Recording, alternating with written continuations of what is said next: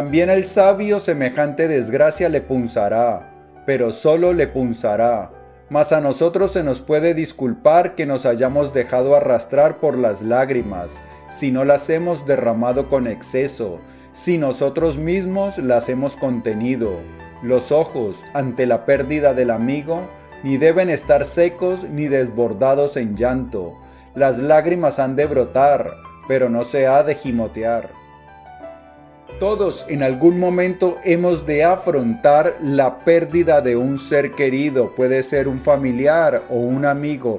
Es parte de la naturaleza de la realidad. Así es como funciona el universo. Pero por fortuna los sabios estoicos tenían sabias reflexiones que nos ayudaban a consolarnos ante la pérdida de un ser querido. En este episodio de las Notas del Aprendiz vamos a hablar de las ideas que compartió Séneca con su pupilo Lucilio para consolarlo por la pérdida de un amigo, para que así nosotros también cuando tengamos que enfrentar un momento como ese, pues estemos preparados y contemos con las herramientas para superar esa pérdida con la mayor brevedad posible y que nuestra vida continúe por buen curso. Y como esto de vivir una buena vida y de ser extraordinarios no solo es importante, sino que también es urgente, empecemos ya mismo.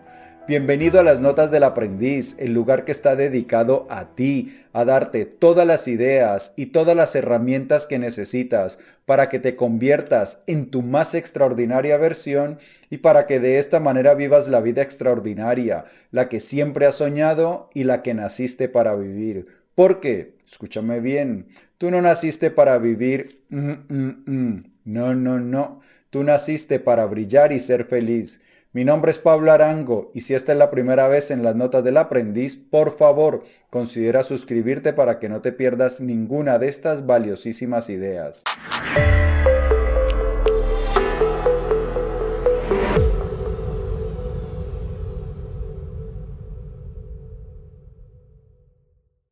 Bien, las consolaciones era una práctica literaria bastante usada en la antigüedad, no solo por los filósofos estoicos, sino por otros filósofos de otras disciplinas, pero también por poetas, dramaturgos, eruditos, por muchas personas.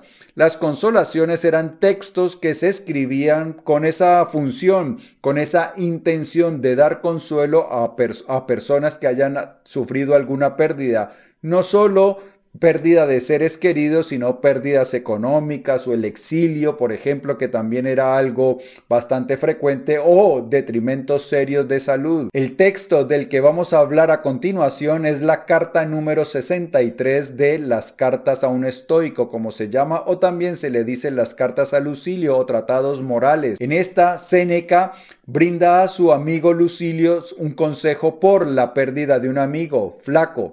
Miremos lo que le dice Séneca a Lucilio. ¿Quieres saber de dónde proceden los lamentos? ¿De dónde el llanto desmesurado? Buscamos mediante las lágrimas dar prueba de nuestro sentimiento. No nos resignamos con sentir el dolor, sino que lo proclamamos. Nadie está triste para él solo. Oh, infeliz necedad. Existe hasta una cierta ostentación del dolor. Esto que puede sonar a veces fuerte, que puede sonar un poco insensible, tiene mucho de verdad. Muchas veces ante la pérdida de alguien creemos que demostrar un dolor exagerado es una prueba de cuánto amábamos a esa persona. Entonces creemos que si damos rienda suelta a nuestro llanto o si lo exageramos, pues entonces las personas van a confirmar que efectivamente que amábamos a ese ser querido que hemos perdido con mucha intensidad, pero realmente, como dice Séneca, hay mucho de ostentación en este dolor que no debería ser así. Continuemos con estas ideas de Séneca. Ahora tú mismo alimentas tu dolor, pero este aún del que lo alimenta se escapa y cesa tanto más rápido cuanto más agudo. Obremos de forma que nos resulte grato el recuerdo de los seres perdidos.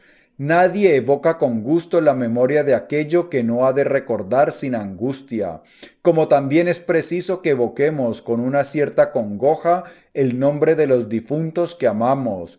pero tal congoja tiene también su dulzor. Séneca, al hilo de lo anterior, dice que muchas veces nosotros alimentamos ese dolor, pero que por el contrario tenemos que tratar de que el recuerdo de las personas queridas sea un recuerdo grato.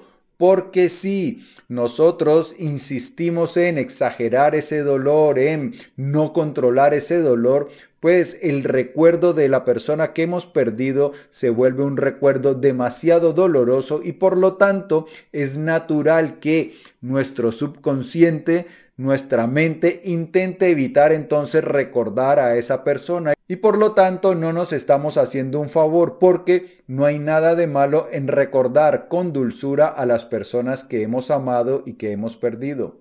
Obra pues, querido Lucilio, cual conviene a tu equidad, Deja de interpretar torcidamente el favor de la fortuna. Te lo ha quitado, pero primero te lo había dado.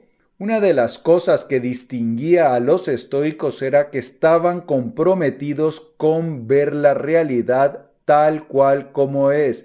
Los estoicos entendían que la fortuna, el destino, el universo o Dios, que para ellos era lo mismo, les había dado la bendición del amigo, del ser querido, pues de la misma manera la fortuna no lo quita. ¿Qué es lo que ocurre? Pues los estoicos, como dije antes, estaban comprometidos con ver la realidad tal cual como es. Y los estoicos entendían que la naturaleza de los seres humanos es que nacen y en algún momento tienen que fallecer.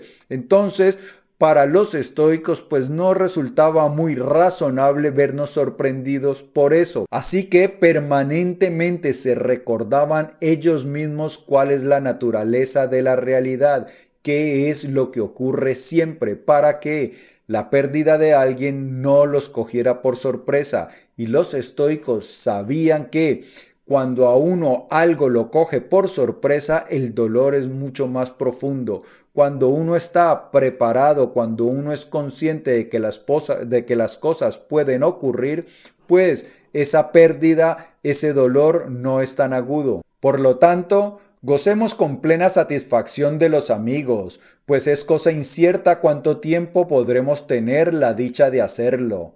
Reflexionemos cuán a menudo los hemos abandonado por tener que salir en un largo viaje al extranjero, cuán a menudo, aún viviendo en el mismo lugar, hemos dejado de visitarles. Comprenderemos cuánto más tiempo, mientras estaban vivos, nos hemos quedado sin ellos. Y continúa Séneca. Ahora bien, ¿cómo vamos a soportar a los que tratan con gran desdén a sus amigos y luego deploran su muerte con grandes lamentos, que no aman a nadie a no ser cuando le han perdido y, por ello, se afligen entonces con más profusión porque temen se ponga en duda al que les amaron? Son pruebas tardías de su afecto las que tratan de aportar.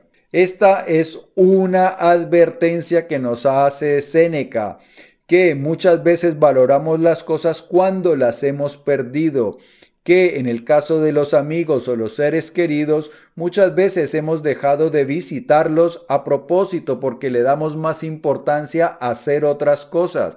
Y entonces Séneca nos dice que ojo con eso, que luego no nos lamentemos, que cómo es posible soportar a esas personas que siendo ingratos, indiferentes con los amigos, luego se rasgan, se rasgan las vestiduras cuando les faltan que lo que hay que hacer es apreciarlos y tratar de estar con ellos mientras los podemos disfrutar. Luego, pues ya no se puede y va a quedar la culpa de no haberlos apreciado lo suficientemente en vida. Sé que está ya muy trillado este aforismo que voy a añadir, pero no lo pasaré por alto porque todo el mundo lo diga.